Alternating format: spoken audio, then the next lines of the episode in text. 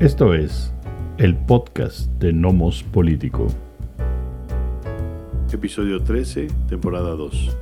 Las elecciones intermedias en los Estados Unidos y la fallida oleada roja. Hola, ¿qué tal? Bienvenidas, bienvenidos todos, todas a esta nueva eh, emisión del podcast de Nomos Político. Esta es nuestra decimotercera emisión o episodio de la temporada 2. Les saludamos. Miguel Ángel Valenzuela. Y Amando Basurto.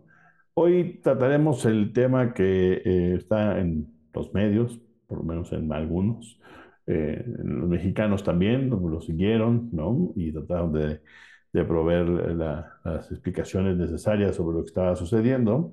Las elecciones intermedias en los Estados Unidos, que son tema importante en general para el mundo, en especial para los estadounidenses, también para nosotros, porque eh, la parálisis legislativa que puede resultar de, de, que cambie de manos el control del poder legislativo en los Estados Unidos y se detenga la agenda del presidente Biden, puede ser también costosa para el gobierno mexicano. Eh, aquí como paréntesis, me parece que le escuché y leí algunos que todavía no, todavía no entienden y, siguen con esta necesidad de creer que al gobierno mexicano, al señor López Obrador, le gustaría más un gobierno republicano tipo Trump que Biden. No entienden lo que están diciendo absolutamente. El señor López Obrador este, pues, hizo las cortesías que tenía que hacer frente al bullying grandote. Exacto. Este, pero eh, mientras el bullying nos mangoneó y nos obligó y, no, y, y, obligó al gobierno mexicano, por ejemplo, a usar la Guardia Civil para asuntos de migración, ¿no? El gobierno de Biden este, ha cooperado, o sea, ha, puesto allí su dinerito, ¿no? Este, Ha venido de manera amigable a tratar asuntos, ¿no? Este, me parece que, que partir de esa lógica no tiene ningún sentido y por lo tanto al gobierno mexicano sí le interesa que el, em, que el gobierno estadounidense se mantenga en manos demócratas, me parece. Eh, pero, pero bueno, ahí están los resultados, tenemos resultados parciales todavía, también hay que platicar un poco por qué, ¿no? Bien, pero, este, pero si quieres comenzar, a ver qué, qué te parecieron las elecciones, qué te pareció la jornada. Sí, ya hemos hablado de procesos electorales eh, en otros países, hablamos de Brasil, hemos hablado de reforma electoral en México, eh, de también procesos que nos esperan acá en nuestro país. Y ahora pues es el turno de los Estados Unidos con el proceso electoral que tuvieron el día de, ayer. Como ya sabemos, el primer martes posterior al primer eh, lunes, ¿no? Se, me fue el ¿Cómo es? Sí, es el, es el, primer martes, después del primer lunes. El primer lunes de noviembre, exacto. Así es. Este, y bueno, ayer fue un proceso electoral, eh, el midterm, como se le conoce, elecciones intermedias. Em, muchas cosas que, que comentar eh, al respecto en muchos sentidos. No solo, eh, no solo la cuestión de en manos de quién queda la Cámara Baja, eh, o la Casa de Representantes y la Cámara Alta, el Senado, eh, sino, eh, pues, por ejemplo, no se presentó la gran oleada roja, como se le denominó. Los republicanos no arrasaron en la elección, cosa que muchos esperaban. los mismos republicanos esperaban que así fuera también, evidentemente. Los demócratas, por su lado, temían que eso sucediera. Lo que querían evitar eh, era no perder por goleada el día de ayer y parece que en efecto no van a perder por goleada. Em, de hecho, están recuperando algunos espacios como eh, la senaduría en Pensilvania, la gobernatura en Maryland, la gobernatura en Massachusetts. Em, es probable que sí pierdan, de, de hecho, bastante probable que sí pierdan la Cámara Baja, eso es cierto, el Senado está, está en el aire realmente. Eh, de hecho, se definirá, me parece realmente en diciembre, a principios de diciembre, con el runoff, ¿no? el desempate otra vez, otra vez eh, entre demócratas y, y, los republicanos, sobre todo esos últimos con un candidato ahí impresentable, un exjugador de fútbol americano, Herschel Walker, ¿no? Walker, gracias. Que sí es impresentable, francamente. Sí. Eh, entonces, bueno, no es solo eh, entre republicanos y demócratas, digamos, sino quiénes ganaron y quiénes perdieron dentro de los republicanos.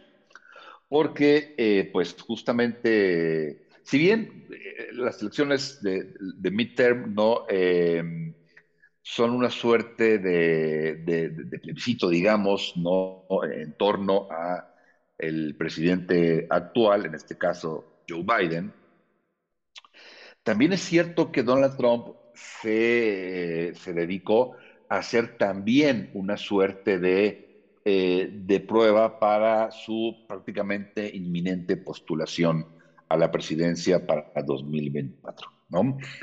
Eh, sí apostó mucho Trump justamente a acomodar muchas piezas dentro de el, del tablero eh, electoral y, de gobierno en los Estados Unidos.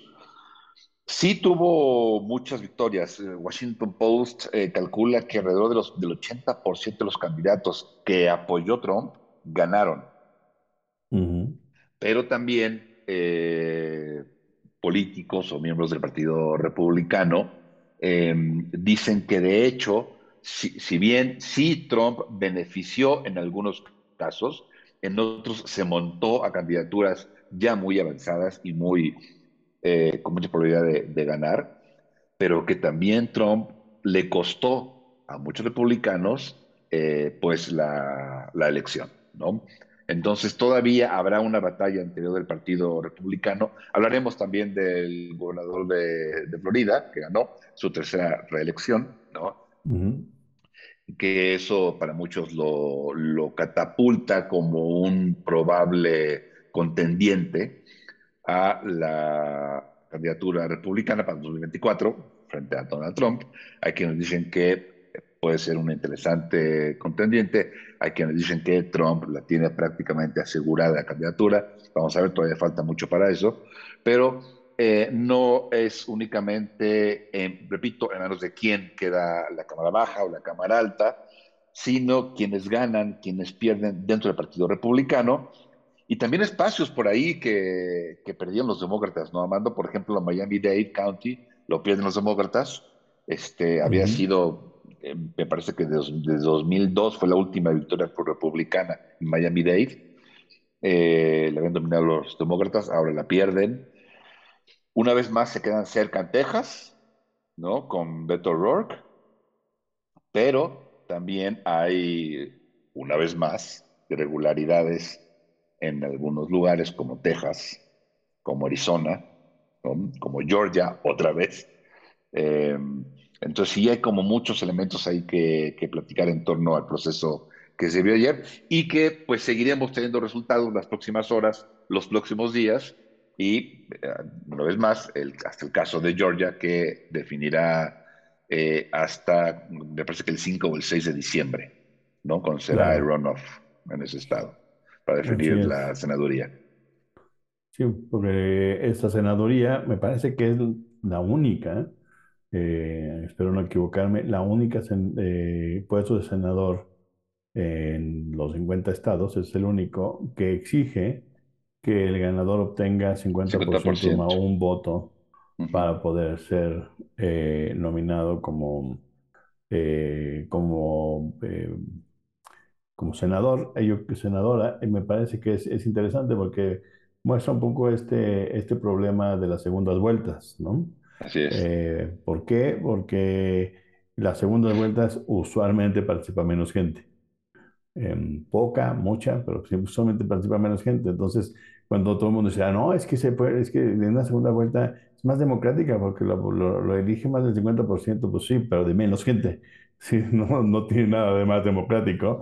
Este, es atole con el dedo. Este, nada más falta que revisar todas las elecciones que se van a segunda vuelta para ver qué es una generalidad que eso suceda. Y eso sucede en el, en el caso de Georgia. Eh, me, me parece muy interesante que se tengan que ir a, a, esta instancia, ¿no?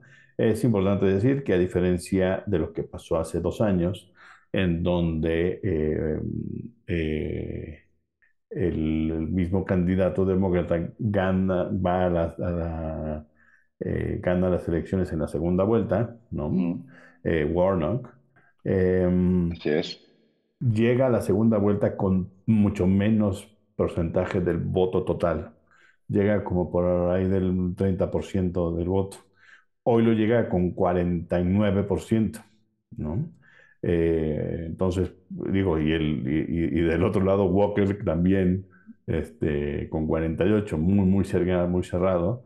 Y me parece que también eso es muy interesante, cómo se dividió el voto en los Estados Unidos en muchos Así es. lados, en muchos, muchos lados eh, en, un, en una especie de 50-50 casi, eh, explicando, eh, diciendo dos cosas. Uno, que em, que hay una gran división y todo este asunto de que eh, hay un, eh, digamos, una radicalización de los discursos, de lo que sea, sí y no, o sea, por- por- porque además las radicalizaciones usualmente funcionan eh, eh, cuando se tienes un discurso muy radical, hace dos, dos cosas usualmente. Uno, o reduce la cantidad de gente que vota por ti, porque te fuiste muy radical y entonces vota muy poca gente.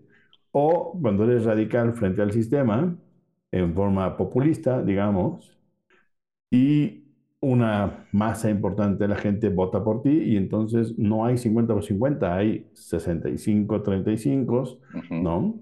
Este, y usualmente pasa eso. Lo interesante aquí es que a pesar de la polarización, haya un 50-50, ¿no?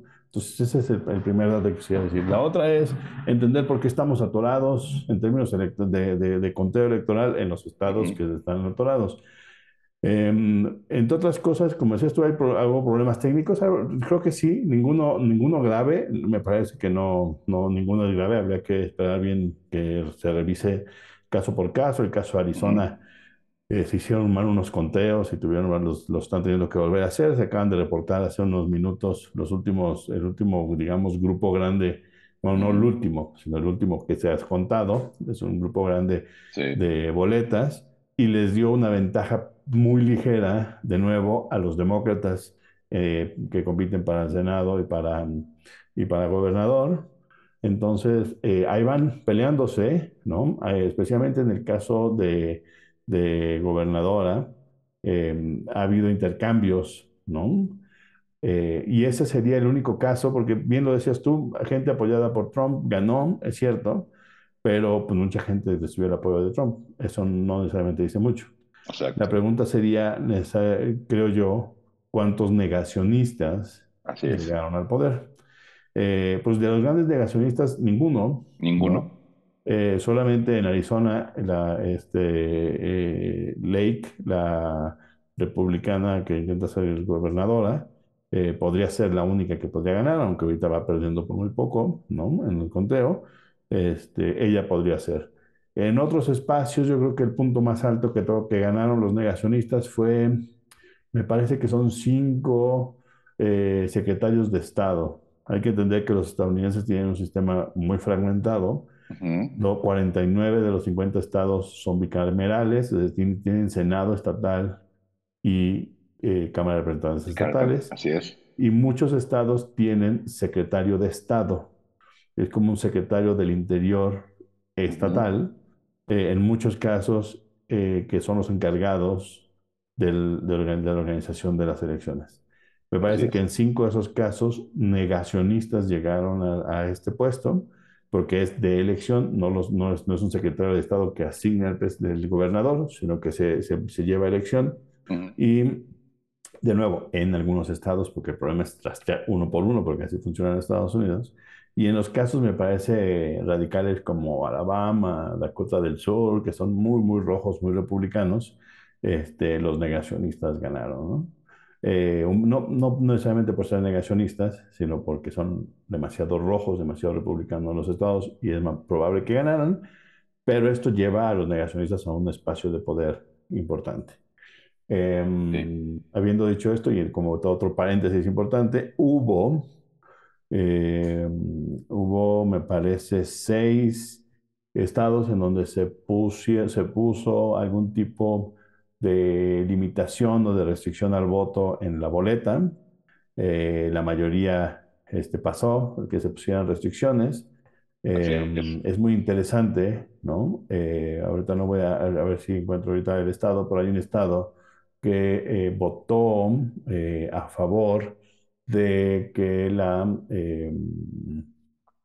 eh, de que no, de que ningún gobierno local permitiera que votara, eh, que, que, vot- que- que voten no nacionales en las elecciones, ¿no? Es uno de los elementos sumamente complicados en los Estados Unidos, en donde la gente históricamente que no se le reconoce ciudadanía puede tener de una manera u otra acceso al voto. Este, y eso ha llevado a los, ahora al, grito de que hay mucha gente que no debe estar votando, votando, y entonces te intento delimitar la participación. No entiendo por qué tienes que pasar una legislación que dice que los no nacionales no pueden votar, con todo el mundo así sucede. Si no eres nacional no podrías votar, pero sí se puede. Entonces hay que pasar una legislación para evitar que eso suceda en algunos estados. O como pasó en Nueva York hace eh, este año y empieza en enero, me parece, febrero del próximo año, tú, cualquier, cualquier persona que habite o, por ejemplo, sea estudiante en Nueva York puede votar en las elecciones locales sin ser estadounidense. Es decir, se fue a un lado opuesto, ¿no? ¿Cómo puedes permitir eso? Pues solamente en un sistema como el estadounidense, ¿no? Que está armado, pues de pronto se ve muy bonito de lejos, pero ya te acercas a los ladrillos y ves todos los huecos y problemas, este, orificios que tiene, y esa es una, que no hay una eh, delimitación clara con respecto a la estructura electoral, y, esta, y esto apareció en las boletas, ¿no? El asunto de limitar el voto, y en todas, prácticamente en todos pasó. El otro, el otro que apareció en las boletas fue eh, eh, asegurar constitucionalmente en los estados algún tipo de acceso a, eh, a la interrupción del embarazo. Así es. Por, por lo menos en tres de cinco estados eh, ganó el sí, que se Pasó, así garantice constitucionalmente la- el, el acceso eh, eh, al aborto. Eh, es, es interesante especialmente el caso de Kentucky, que es un, eh, es un estado republicano muy conservador y Ujú. que votó a favor de, de- de- de mantener o de reconocer ese derecho constitucionalmente, ¿no? Entonces, hay como muchos elementos que ver y muchos, muchos niveles en, en- en las, en las elecciones. Yo quisiera, eh, desde lo más, desde lo más básico, ¿no? Como dijimos, ante- lo- todo el mundo pensábamos que podía haber, yo también pensé que iba a haber eh, una ola, yo no sé si muy grande o pequeña, de republicanos ganando las elecciones por dos razones básicas que generaban, digamos, la tormenta perfecta para los demócratas. Uno, que históricamente los gobiernos, eh, los, los partidos en el gobierno pierden sus mayorías legislativas en las, en las elecciones intermedias. Solamente hay como dos o tres casos en los últimos 50 años en donde no ha sucedido, en el resto lo, lo, lo ganan de manera importante. Eh, yo ponía en mi, eh, en mi te- texto de opinión de hoy que, por ejemplo, los demócratas en 1994 le arrebatan 54 curules a los republicanos y en eh, 2018 le arrebataron 42 curules. Los republicanos en 2006 le quitaron 31 curules a los demócratas y en 2010 le quitaron 64 curules. Es decir, es normal. Exactamente. Normal. Haya sido como haya sido, era Sí, normal, normal. que los demócratas perdieran el Sí, control del así es. legislativo. Si le sumamos crisis económica, eh, este, eh, alzan los precios, alzan las gasolinas, baja es. popularidad del señor Biden, problemas de migración, crisis migratoria los últimos seis, ocho meses, era la tormenta Sí. perfecta. Los republicanos decían, es. claro, esta va a ser una gran ola roja. Y no funcionó. Y no fue. Y no funcionó, hay que esperar los últimos números. Yo creo que sigue siendo mi hipótesis, que porque que la, eh, la activación política de la, de, eh, de la población estadounidense fue, fue importante por muchas razones, porque el tratar de evitar que el trumpismo triunfe en, el- en- en forma republicana en los Estados Unidos movilizó a mucha gente. Eh, lo que pasó con Roe versus Wade, ¿no? También Ujú. movilizó a mucha gente y eso evitó, eso generó una, una pared de contención que evitó que sucediera la ola. La Sí, hora, eh, digamos que de todos modos los republicanos es muy probable que, con- que ganen el control de la Cámara Republi- de, de Representantes, representante, sí. pero por muy pocos, ¿no? Así es. No creo que puedan arrebatar 20 asientos completos. Ahorita solamente, según CNN, han arrebatado 12, 16. Yo tengo 16, pero, pero los 16. demócratas les han quitado 4, entonces hay que quitarle esos, Sí. esos, esos. Ah, sí. Entonces, sí, 12. son, son, son 12. Sí. Eh, tendrían que ganar 8 más.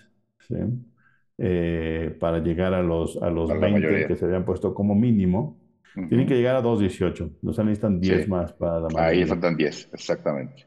Así es. Entonces, este, vamos a ver, vamos a ver cómo termina. Todavía no está todo dicho, porque además lo que falta, los principales distritos que faltan de contar, muchos de ellos son de la costa este, y la costa este no es totalmente azul, pero es mayoritariamente demócrata. Ah. Entonces, por eso no están ninguna de las de los medios cantando victoria Sí. de los republicanos en la Cámara de Representantes, porque podría ser, podría ser, es muy probable, pero podría ser que incluso los republicanos, los demócratas se salieran con la suya y mantuvieran el control, así por muy poquito, de la Cámara de Representantes.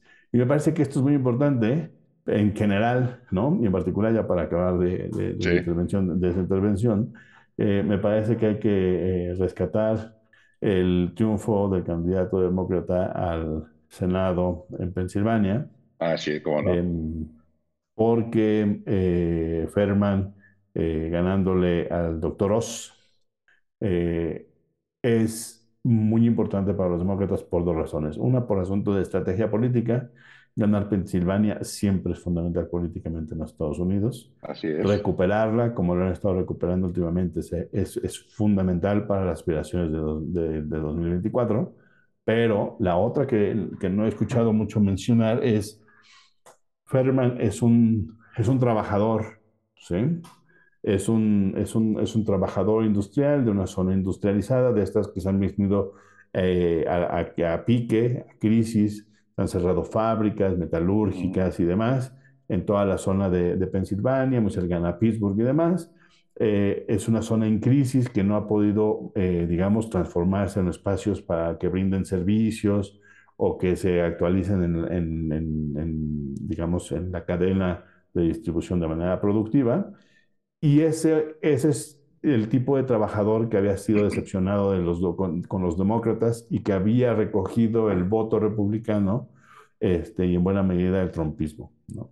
El que, el que Fetterman gane siendo un trabajador y hablando del sindicalismo en los Estados Unidos es muy importante para lo que se le conoce el Rust Belt este, en Estados Unidos, el área del Ujú. de, eh, Belt porque me parece que los demócratas, esto demuestra que los demócratas están trabajando, aunque lentamente, pero están trabajando en recuperar ese voto de los trabajadores que habían perdido y que, era, es, y que es fundamental para mantener. Por eso, por perder esos, esos- ese tipo de votos fue lo que llevó a que la señora Clinton perdiera Wisconsin, Michigan y Pensilvania. En Pensilvania, Entonces, exacto. eh, eh, me parece que recuperarlos es fundamental para los demócratas y por eso me parece que es clave, no solamente porque les dio el colchón ese extraordinario en el Senado, ¿no? De bueno, ahora tenemos, necesitan ganar dos los republicanos porque nosotros ganamos Pensilvania, entonces ahora tendrían que ganar dos para, este, para controlar el, el Senado,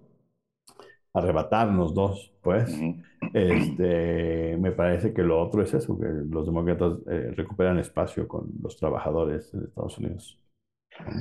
Sí, habrá que recordar igual y debimos haber iniciado con este comentario muy breve que eh, Estados Unidos, creo que ya muchas y muchos de ustedes lo, lo saben, pero solo recordarlo o comentarlo para que no lo sepan, no hay un INE, ¿no? Eh, no van a tener un INE, ¿no? sino son, organiz- son elecciones organizadas estatalmente, ¿no? Eh, Sí. muchas veces son procesos definidos, bueno, no muchas veces, son procesos definidos por los estados.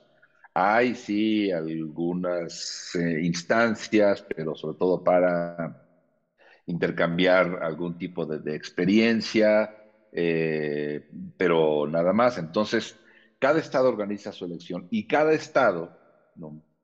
eh, define, por ejemplo, qué más se va a votar en la elección.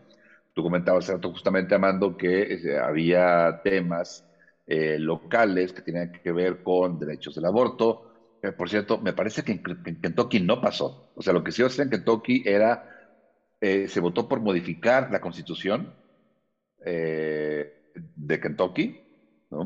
y, no, y no pasó el, el, modificarla.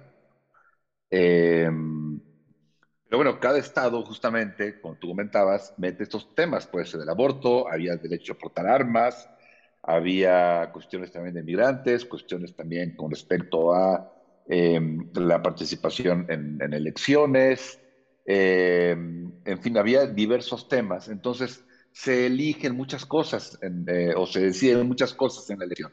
No únicamente la Cámara Baja o el, o el Senado, como en este caso, sino, como tú comentas, eh, secretarios eh, de Estado, que en efecto organizan las elecciones, y también estas, estas eh, probables enmiendas o, en fin, muchas cosas se, deciden en esos procesos.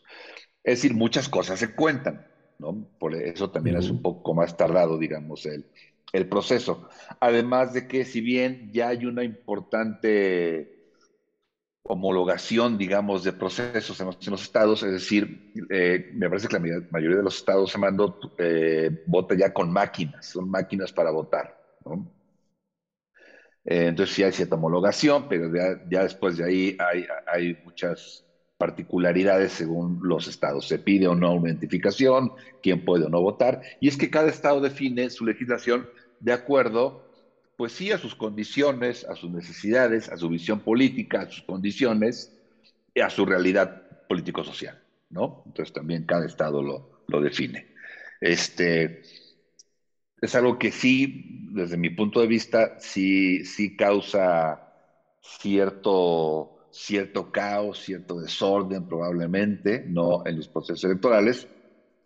En lo particular, me gusta que cada estado defina muchas cosas y realmente lo haga, ¿no? Pero, pero, pero, ¿por qué te gusta?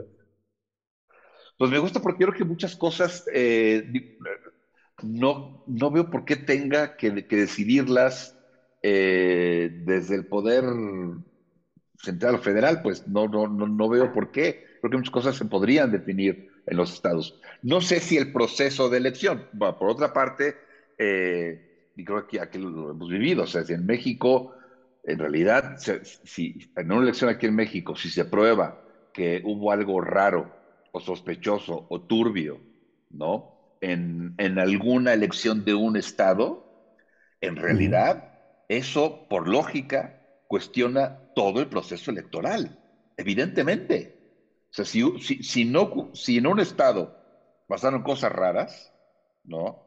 Una, una, elección que organizó el INE, ¿no? Porque es nuestro instituto, pues, si pasa algo raro en Guerrero, ¿no? ¿Por qué no pasó también en Veracruz o en Tamaulipas? Bueno, pero ahí le echaríamos la culpa o a los institutos electorales o a los OPRES hoy, ¿no? Sí, sí, sí. Eh, estatales, ¿no? Sí, sí. También al INE, porque, eh, eh, desde que es INE, porque hay una centralización y exacto, responsabilidad sobre eso, sí. Exacto. Pero, no solamente, sí, pero no solamente es eso. Yo, yo, yo al revés, yo creo que eso es un desastre terrible lo que está en Estados Unidos. No hay un procedimiento estandarizado de voto. No hay una forma, cada quien hace como se le pega su gana sus boletas cada dos y cuatro años. Sí. como dices tú, algunos votos son electrónicos, algunos no, algunos usan máquinas para hacer el conteo, algunos no. Eh, en algunos se cuentan los votos por anticipados o por correo al mismo tiempo que los otros votos, en otros se, se, cuentan después. Es un desastre. Sí, sí. Eh, especialmente ahora porque eh, la torpeza, esta, esta torpeza que me parece importante siempre resaltar estadounidense de ¿por qué en martes? Es decir, yo ah, entiendo, entiendo por qué en martes, ¿no? Entiendo por qué en martes, entiendo la lógica histórica del siglo XVIII de por qué es el, segundo, el primer martes después del primer lunes de noviembre. O sea, hay una explicación histórica que no, no voy a entrar aquí, que existe, pero del siglo XVIII. ya estamos en el siglo XXI y estos siguen empantanados en su tontería. Evidentemente lo que está pasando es lo que pasa ahora en Nevada y lo que pasa en Arizona, que tienes una cantidad enorme de votos por correo en o en ausencia. ¿no? O anticipado, porque no van a votar los martes, evidentemente. Pues ¿quién carajo se le ocurrió dejarlo en martes? En, en Georgia, el, más o menos el 60-65% del voto es voto anticipado por correo. ¿Por qué, por qué la necesidad de mantener el macho? Ah, pues porque nuestra constitución es la más bonita y la más Sí, vieja, vamos a mantener. Es una verdadera sandez, una verdadera sandez. Ah, Así es. Entonces, eh, te voy a decir cuál es el problema fundamental para mí del sistema tan fragmentado, este, a pesar- a- a- además de todos estos. El peor es que, como decíamos, eh, la- el sistema fragmentado en Estados Unidos, ¿no? Eh, conlleva a que cada estado tenga una Suprema Corte. Y entonces ahí se puede estancar la resolución política de algunos elementos, eh, porque no tienen corte de- eh, electoral. Entonces la Suprema Corte del Estado sigue Sí. siendo la instancia antes que la Suprema Corte de la Nación, ¿no? Así es. De los Estados Unidos, eh, eh, la última instancia de resolución del conflicto. Y, es- y siempre en Estados Unidos también tiene ese grave problema, siempre están hiperpolitizadas, las cortes, Supremas Cortes Así es. estatales y la Corte eh, de los Estados Unidos. Entonces, es. este, n- sucede lo que pasa en Flor- pasó en Florida en el año 2000, que no vamos a revisitar aquí, y entonces es un problemón. ¿Por qué? Porque está fragmentado, todo el mundo hace lo que se le pega a su gana, hacen mal los sistemas. La gente de Nevada y de Arizona están muy enojadas y de ahí todo el asunto de republicanismo y negacionista, ¿no? De que las, las elecciones son turbias, al parecer no son turbias, pero el sistema está tan mal hecho y está tan modificado cada dos años y cada cuatro que se la pasan experimentando barbaridades y entonces cuando les falla, pues se les va encima la gente, ¿no? Si tienes un sistema estandarizado, o sea, en México el INE puede tener 10.000 problemas, pero la forma en cómo se desarrolló el IFE y después el INE, desarrollamos por lo menos la parte eh, práctica, ¿no? De, de las elecciones y la intento de limpiar las elecciones a partir de ciudadanizar, de facilitar la presencia de los de representantes de partidos en las casillas, eh, todo ese tipo de cosas que, que hoy ya son como más procedimentales, mucho más sencillas en México. Hasta el año 2000 no lo era, era complicado. Por ejemplo, el PRD nada más tenía hasta ese entonces, me parece que como 25 o 30% de representantes en todas las casillas, no tenía suficiente gente, ¿no? Hoy ya estamos, digo, hoy tampoco, porque somos un partido muy chiquito, pero este, pero es un problema diferente.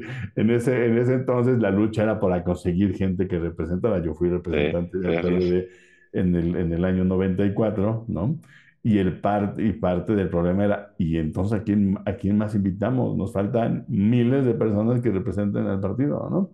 Este, eh, el, el- en los Estados Unidos no es muy claro, aunque sí hay muchos elementos partidistas, no es muy claro, hay mucha presión de la, de la, de la, del- de la sociedad civil en donde pareciera que los sistemas no son tan confiables, ¿no? Eh, y tú lo decías, lo que está pasando en Arizona, y seguramente si pierde, especialmente, no Así es. solamente también si gana, pero si pierde la, eh, la candidata republicana, eh, va a haber todo un llamado al negacionismo y a pensar que esto fue un, evidentemente un, un, este, Un fraude. electoral, ¿no? Cuando yo creo en verdad, eh, porque no hay muestras, tendría que haber algún tipo de prueba más o menos, no digamos no que ganar un caso en la corte, pero pruebas de que, de que algo falso sucedió, de que algo mañoso sucedió, y no lo hay. En Estados Unidos es como complicado porque tiene muchos procedimientos, ¿no? Por ejemplo, si votas por correo, tienes que mandar una affidavit este, con, el, con tu voto, tienes, tienen que cerciorarse de que la, la, la firma en la affidavit, en el voto y en el, este, y, y en el registro sean la misma. Entonces tardan mucho, pero eso le da, le debería dar confiabilidad.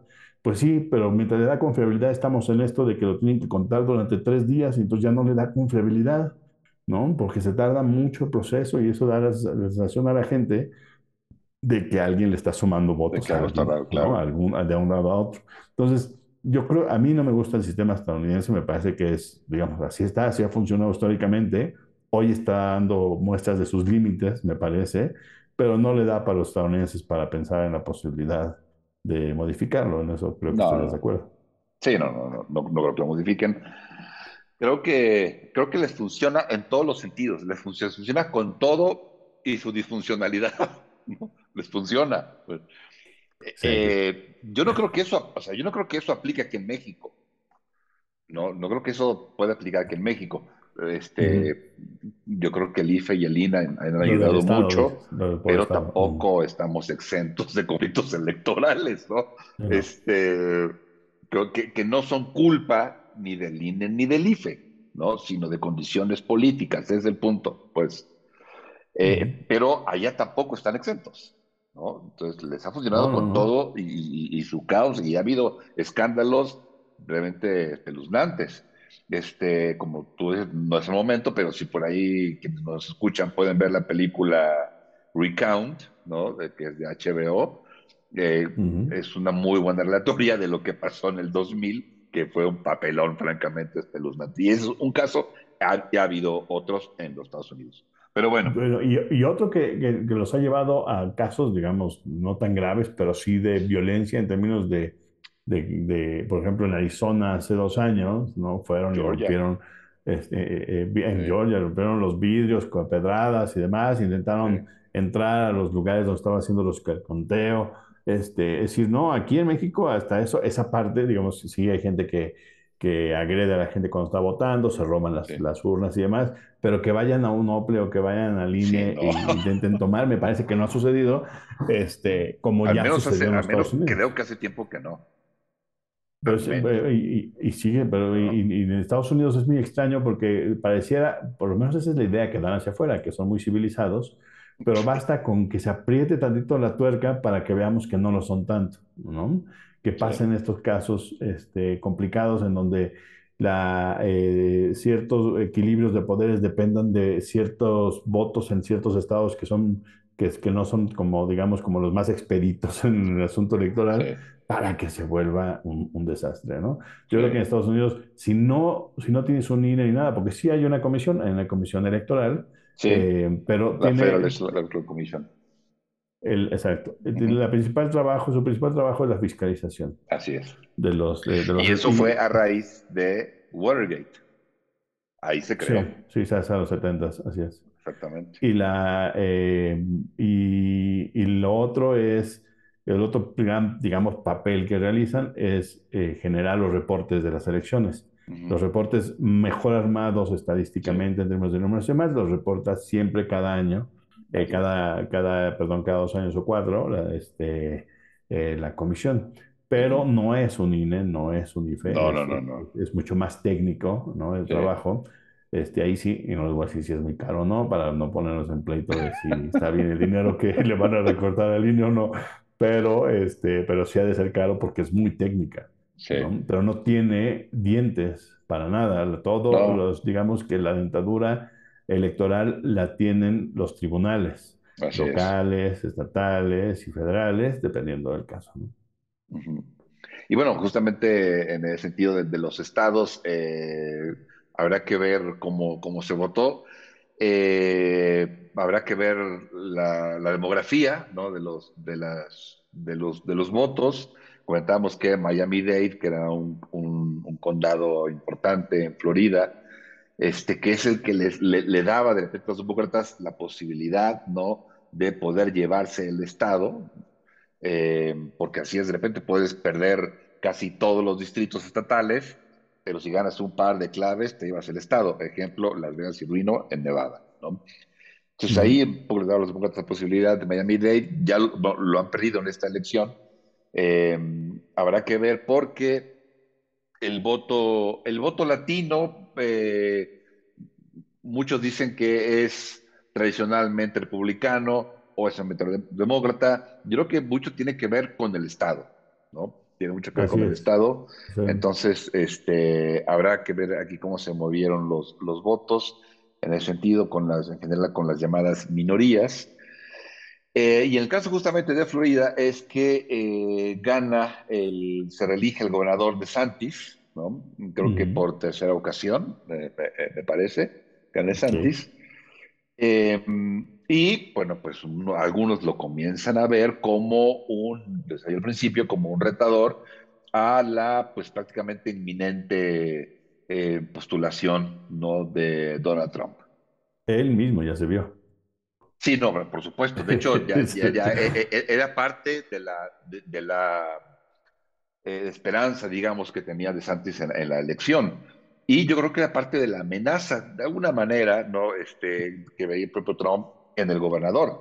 Porque desde antes, semanas antes de la elección, eh, Trump le estaba tirando cada vez más fuerte al gobernador republicano, ¿no? Claro, Cada vez le tiraba claro. más fuerte, porque lo ve Sí, como sí. un contrincante, precisamente. Eh, quién sabe si lo sea o no. Eh, Trump es cierto. Creo que eh, con, con, Trump está, pues, si no todo, sí parte muy importante del radicalismo conservador, ¿no? Y ahí, de hecho, más conservador que Trump, sí, Santis socialmente sí, más conservador, sí. De Santis sí, Digo, el apellido no le ayuda tampoco, pero sí, mucho más conservador sí, sí, este, que por Trump. supuesto. Pero no, pero, pero no creo que, eh, que, digamos, los radicales estarán con Trump. ¿no? No, no, no los conservadores radicales, entonces Claro, me explico, sino los, los, del- los que tomaron, los que intentaron tomar eh, el Capitolio. ¿no? Esos estarán con Trump. O sea, creo que es la base Sí, de Trump, ¿no? sí. Lo que, lo, lo Eh, interesante va a ser, eh, así como lo pones, hay, eh, posiblemente DeSantis va a contender para la eh, candidatura a la presidencia. Vamos a ver si sobrevive eh, los batazos que pone Trump, ¿no? Porque es, porque, este, porque es muy duro y eso es lo que atrae a su, eh, A su digamos, base a, a la base, a la base radical de la que hablas, que no es necesariamente nada más conservadora. Eh, eh, DeSantis es un conservador con más capacidad política. Yo creo que tampoco le alcanza, ni a ninguno de los dos yo creo que les va a alcanzar en el 2024, a menos que los demócratas se vuelvan a equivocar poniendo al candidato equivocado y no movilizando el, voto correcto como se hizo en 2016. Yo Así creo que la única forma de perder contra Trump o contra DeSantis en 2024. Vamos a ver, vamos a ver cómo, cómo jala, pero tienes razón, ahí DeSantis Ujú, este, ya es una piedra importante en el zapato de Trump, que se suma, bueno, el hecho de que haya, haya ganado por un gran margen, se suma al hecho de que muchos Sí, apoyados por Trump no necesariamente ganaron, los de, los de más alto perfil, al parecer ninguno ganó, este, y entonces eh, esto juega en contra de Trump, pero también juega a favor del, del Partido Republicano, del status quo del Partido Republicano, que va a intentar bajarle los humos a los trompistas, este, por un lado, aunque la contraparte la tenemos en que como no pudieron obtener una importante eh, ventaja en la Cámara de Representantes, van a tener que lidiar con los trompistas en la Cámara de Representantes que son exacto. suficientes para hacer mucho ruido. Entonces, eh, es, es, el, me parece que aquí también, si lo pones desde ahí, desde donde tú empezaste, es lo que está en juego, sigue estando en juego, es el futuro del Partido Republicano. Así es. Sí, sí, sí, por supuesto. Eh, y está complicado, está complicado porque, bueno, Trump eh, eh, venció eh, al... Trump se impuso a la maquinaria republicana, Uh -huh. ¿no? Se impuso a la republicana. Venció desde Marco Rubio, Ted Cruz, a, a Jeb Bush, ¿no? Este, se, se impuso realmente. Eh, me parece en buena medida, pues justamente por, yo creo que esa, esa ventaja ¿no? que tienen los que no son políticos de carrera, eh, tienen mucho mayor margen de maniobra, mucho mayor margen para pa el discurso, ¿no? Claro. En Y buena medida. suficiente dinero para decir Porque, babosadas y pagar por lo que sí, dices, pues sí. Sí, pero además eh, yo creo que tiene por medida es, esa seguridad que te da, si pierdes la candidatura, no pasa nada, te vas a es. negocios y se acabó. Uh -huh. Y Uh eso -huh. es, eh, guardando muchas distancias, ¿no? Pero vamos, Cuadri, ¿no? Cuadri podría decir cualquier cantidad de cosas, pues porque no iba a ganar. Claro. Pues cuando no eres el underdog, claro, Sí. cuando eres el underdog, no, este, Uh no tienes eh, nada que perder eh, y mucho que ganar, sí, claro, nada que perder, pues entonces puedes decir lo que sea, ¿no? completamente lo que sea. Y Claro. claro, eso le va a gustar a mucha gente. Ah, este Y sí, en es, el tono que claro, sea, sí, como él o la claro. señora Telles. Sí. Exactamente, exactamente, ¿no? Uh Entonces, -huh. Trump utilizó evidentemente eso, entre muchas otras cosas, por supuesto, este, pero utilizó eso y le ganó al maquinaria. Pues ahora, claro, el, Partido Republicano debe verlo como una piedrota en el zapato, sin duda alguna, a Trump, ¿no? Entonces, pero es importante que haya surgido una figura, o sea, un, un gobernador, ¿no? Que se elige por tercera vez, o un, tercer periodo, pues, digamos, no, no es pecata minuta, es, es interesante, es un, estado muy importante que es Florida, es un tipo joven, ¿no? Eh, con esposa guapa, en fin, lo que les gusta para armar a una candidatura, ¿no? Sí.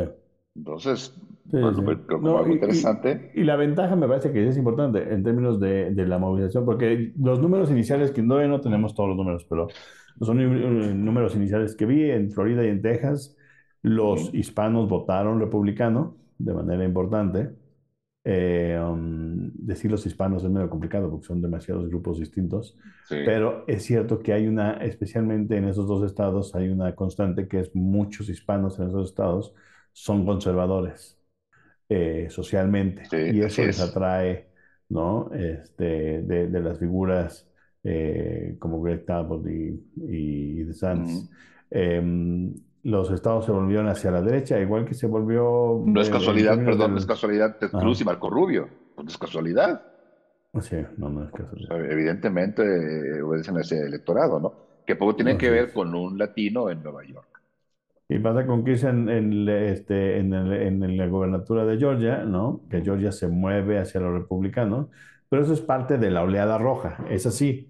Es decir, los, los gobernadores son capaces, digamos, de canalizar la crítica al gobierno federal de manera de obtener más votos en las elecciones intermedias y esos son los resultados al interior.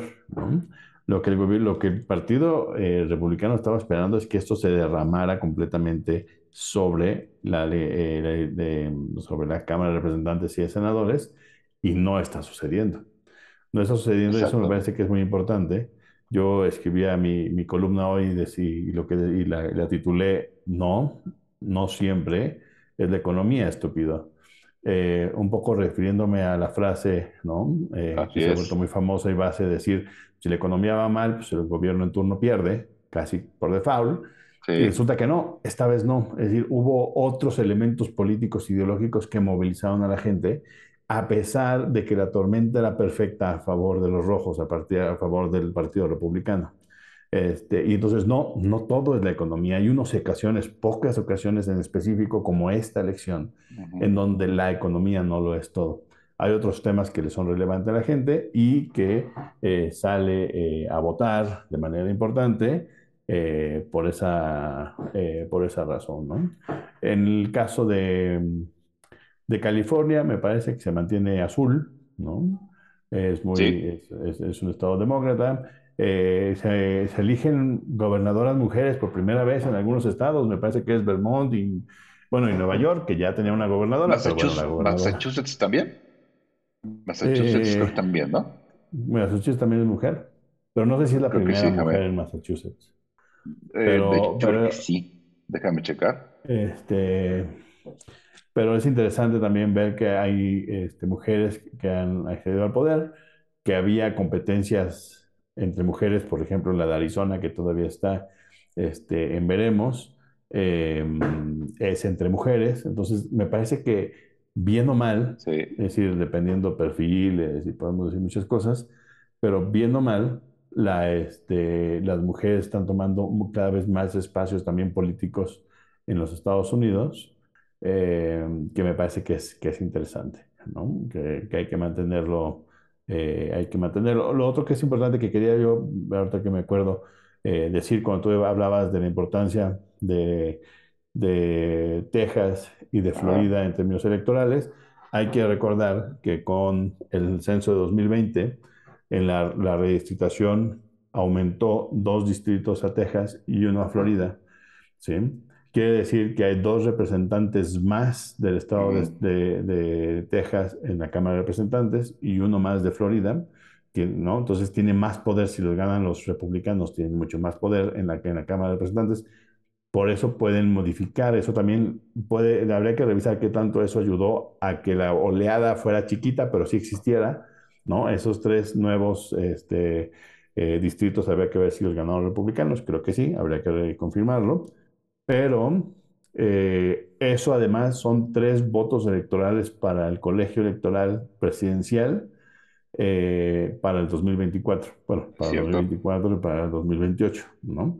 Este, eh, Texas y Florida se vuelven mucho más fuertes y los otros dos estados contendientes en términos de peso electoral, que son California y Nueva York, cada uno pierde un representante y por lo tanto pierden un voto cada uno en términos de colegio electoral. me parece que es muy importante seguir eso, un poco tenerlo en mente, porque, porque eh, modifica un poco el equilibrio este, de poder en, las zonas, ¿no?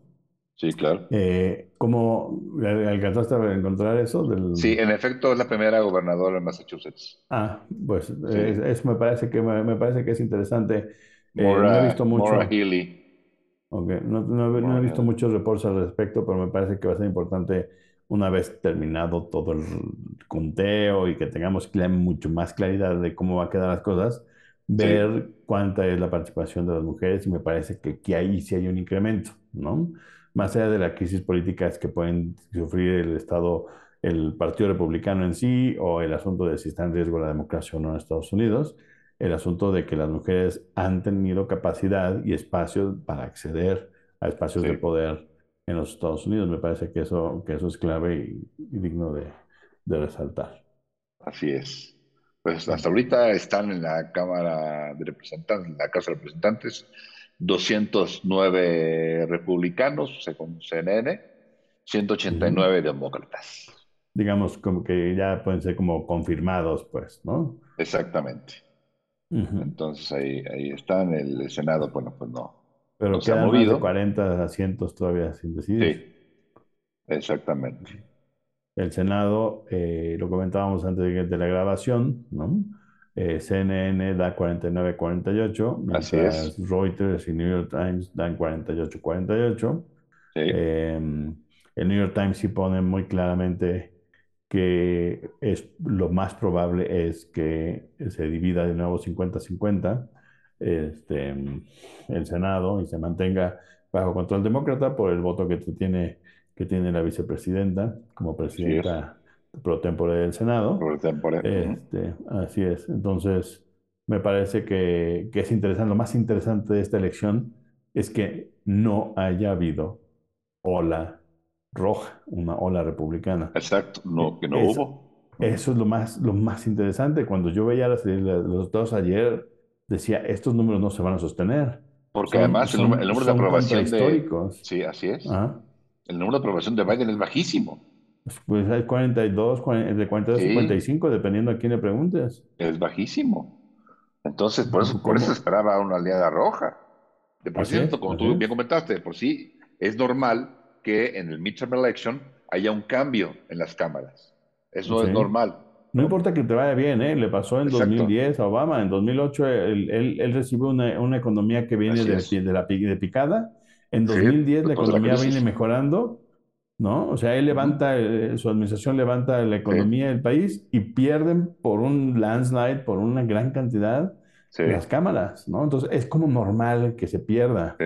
Es, es, parte como del, del intento de equilibrar un poco el poder político o, o, de, o, de, o, de, pago de los costos, ¿no? De, este, mm, eh, de ser presidente, ¿no? Y tener que que, pagar los costos los primeros dos años. Es interesante que aún que los demócratas pierdan la Cámara de Representantes, no sea en una oleada, si acaso tal vez, tal vez mantengan el control del Senado eh, y les haya ido bien en algunas gobernaturas, los republicanos se sostuvieron en donde estaban y, ganaron con, más, con un mayor margen, pero hubo otros espacios que no los pudieron ganar, importantes, que demuestra de nuevo que no todo es de economía. Sí, el 90% tal vez de las veces es lo más importante, este, la, la economía, pero en estos casos, pues no. No, ahorita no, Reuters, Reuters reporta en la Cámara Baja 210 para el Partido Republicano y 192 para el Partido Demócrata. Ah, ya, ¿no? Entonces ahí van adelantados en ese caso a, a lo que reporta CNN, Sí, sí, aquí sí está reportando eso. Pero entonces eh, eh, es interesante porque se va cerrando el espacio para que los, para que los republicanos controlen la Cámara. Siguen necesitando ocho más, ¿no? Sí, siguen estando ocho más. Y, y es muy interesante. La- y- pero de- me nada más para cerrar de nuevo todo lo que venimos diciendo, no puede ser posible, desde mi perspectiva, de, eh, es mi opinión, no puede ser posible que el país, ejemplo democrático del mundo, no nos pueda decir en la, en la noche del, del miércoles, ¿sí? Más de 24 horas después de que cerraron las casillas, quién ganó para diputado o diputada en los territorios del oeste. En los, en Sí. los, eh, es, es, es inconcebible en, en- en qué siglo viven.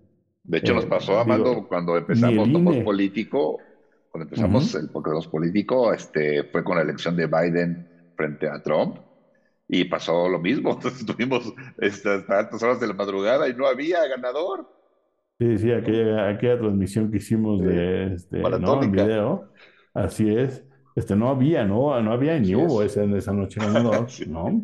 Este, pero entonces, eso, eso, yo creo que eso, eso muestra un poco la atención a la que se ha llevado el sistema, eh, eh, que, que la- el propio sistema ha generado, ¿no? Y que está llegando a momentos en donde yo creo que ya desde hace unas décadas requería un poquito más, más allá de maquillaje el sistema electoral, los sistemas electorales estadounidenses y que hoy estamos llegando a un punto en donde yo creo que se, se requiere y, y- y no deberían de esperar a que reviente de nuevo, es decir, ya reventó, ya hubo una toma del Capitolio y demás, Así es. no deberían de esperarse a que reviente la siguiente para pensar, no lo estaremos haciendo mal. Es decir, y como yo le digo siempre a la gente cuando tenía chance de decirle a los estadounidenses, mientras vivía allá, les decía, The American way is usually the wrong way, you just don't understand it usualmente el Ah, American Way es el equivocado, es el erróneo. Nada más que ustedes están eh, ensimismados, se ven el ombligo, son, son el imperio, entonces no les importa voltear alrededor del mundo y decir, oigan, ¿no habrá otros 25 países que lo hagan mejor que nosotros? ¿Por qué no medio modificamos nuestro sistema? ¿Por qué glorificamos lo que creamos hace tres siglos? Bueno, pues ahí, ahí está el problema, ¿no? Claro. Entonces no, no creo que lo vayan a cambiar pronto, pero este pero, pero ya está mostrando, yo creo, eh, eh, llegar a, eh, hasta a límites el, el sistema electoral, ¿no? Sí, pues sí. Pues a ver qué pasa, Mando, en estos, en estos días, cómo se va definiendo, estar atentos, atentas a cómo se definen esas carreras, ¿no? Eh, en la Cámara Baja, en el Senado, a fin de cuentas en las gobernaturas también. Eh, porque como tú comentabas, Ah. iniciando la, la, la transmisión de este decimotercer episodio del podcast de Nomos Político, hay que ver qué pasa en el legislativo, porque eh, de por sí el año que viene será un año muy complicado para el mundo, Si aparte se genera una parálisis legislativa en los Estados Unidos, pues podría agravar varios, varios temas, ¿no? Claro, Desde, especialmente la de, de- de recuperación económica, por ejemplo, exacto, Eh, la posibilidad de que la administración Biden pase medidas de recuperación económica importantes el próximo año depende de que los republicanos no le quiten el no le legislativo Y si no se recuperan los estadounidenses el próximo año y pasan eh, de una recesión técnica a una recesión real, ¿no? Eh, a nosotros nos va a pegar duro. Entonces, pues, sí nos importa que, que cómo quede en los Estados Unidos este equilibrio de poder. sí. Otro tema, por supuesto, y que se vincula, claro, con la economía, pues es Ucrania, Sí, no, es ese es otro otro tema, tema ¿no? también que, que tiene que ver con el, con el legislativo, Sí, sí, claro. ¿no? Y, y que Por no la pero, ayuda. pero, pues sí, por ayuda, pero también por el otro lado. Es decir, los, el, el el problema de Biden con Rusia es que Rusia ayudó de una manera u otra al señor Trump a ganar con una gran cantidad de desinformación que vació sobre los Estados Unidos en 2016, ¿no? Y les intervino sus elecciones. Entonces le tienen una tirria terrible al gobierno ruso, ¿no?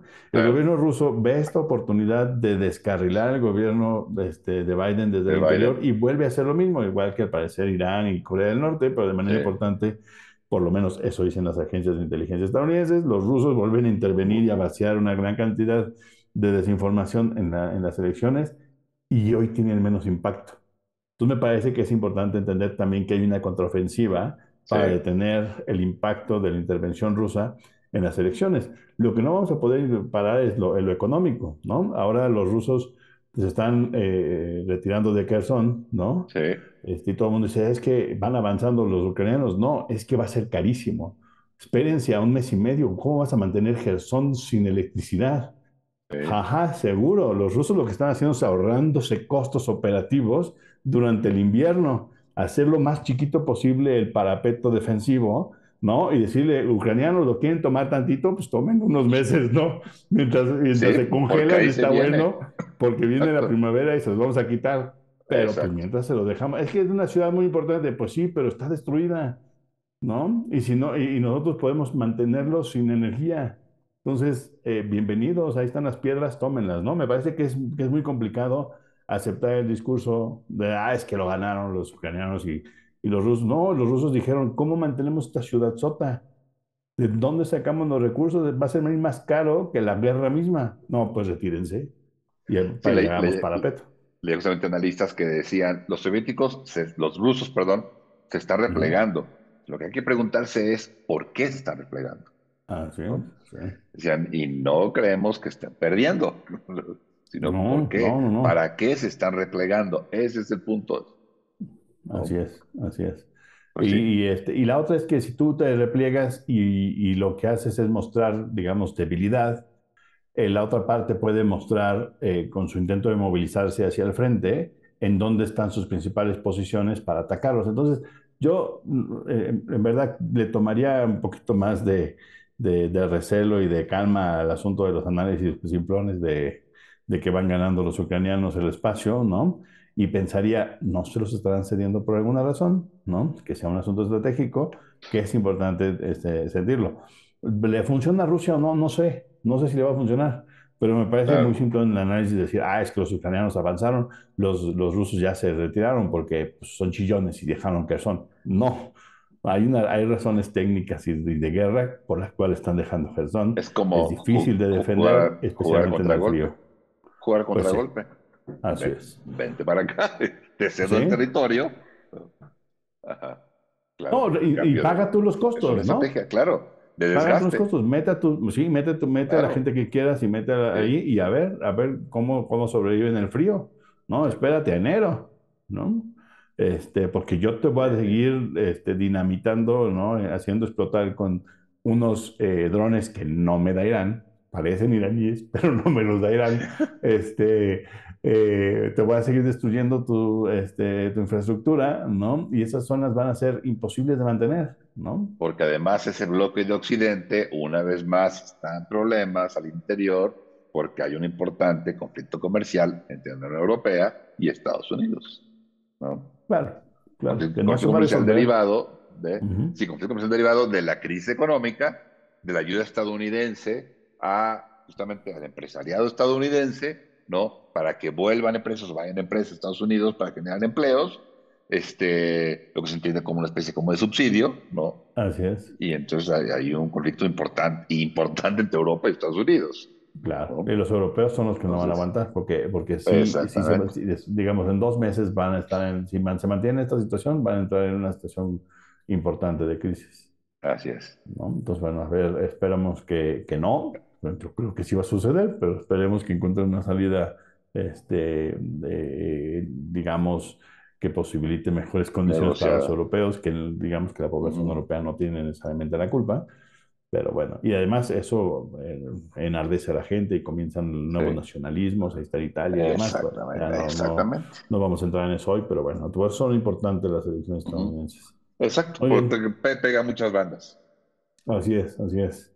Entonces pues, nos despedimos. Así es. Este, Miguel, que, este, que tengan eh, un gran día, espero que sea interesante. Si tienen preguntas, comentarios de nuevo, este, ya eh, conocen nuestros eh, medios sociales para comunicarse con nosotros y hacernos llegar sus comentarios. Que estén muy bien. Te vemos la próxima. Hasta luego. Hasta luego también. Esto fue Nomos Político.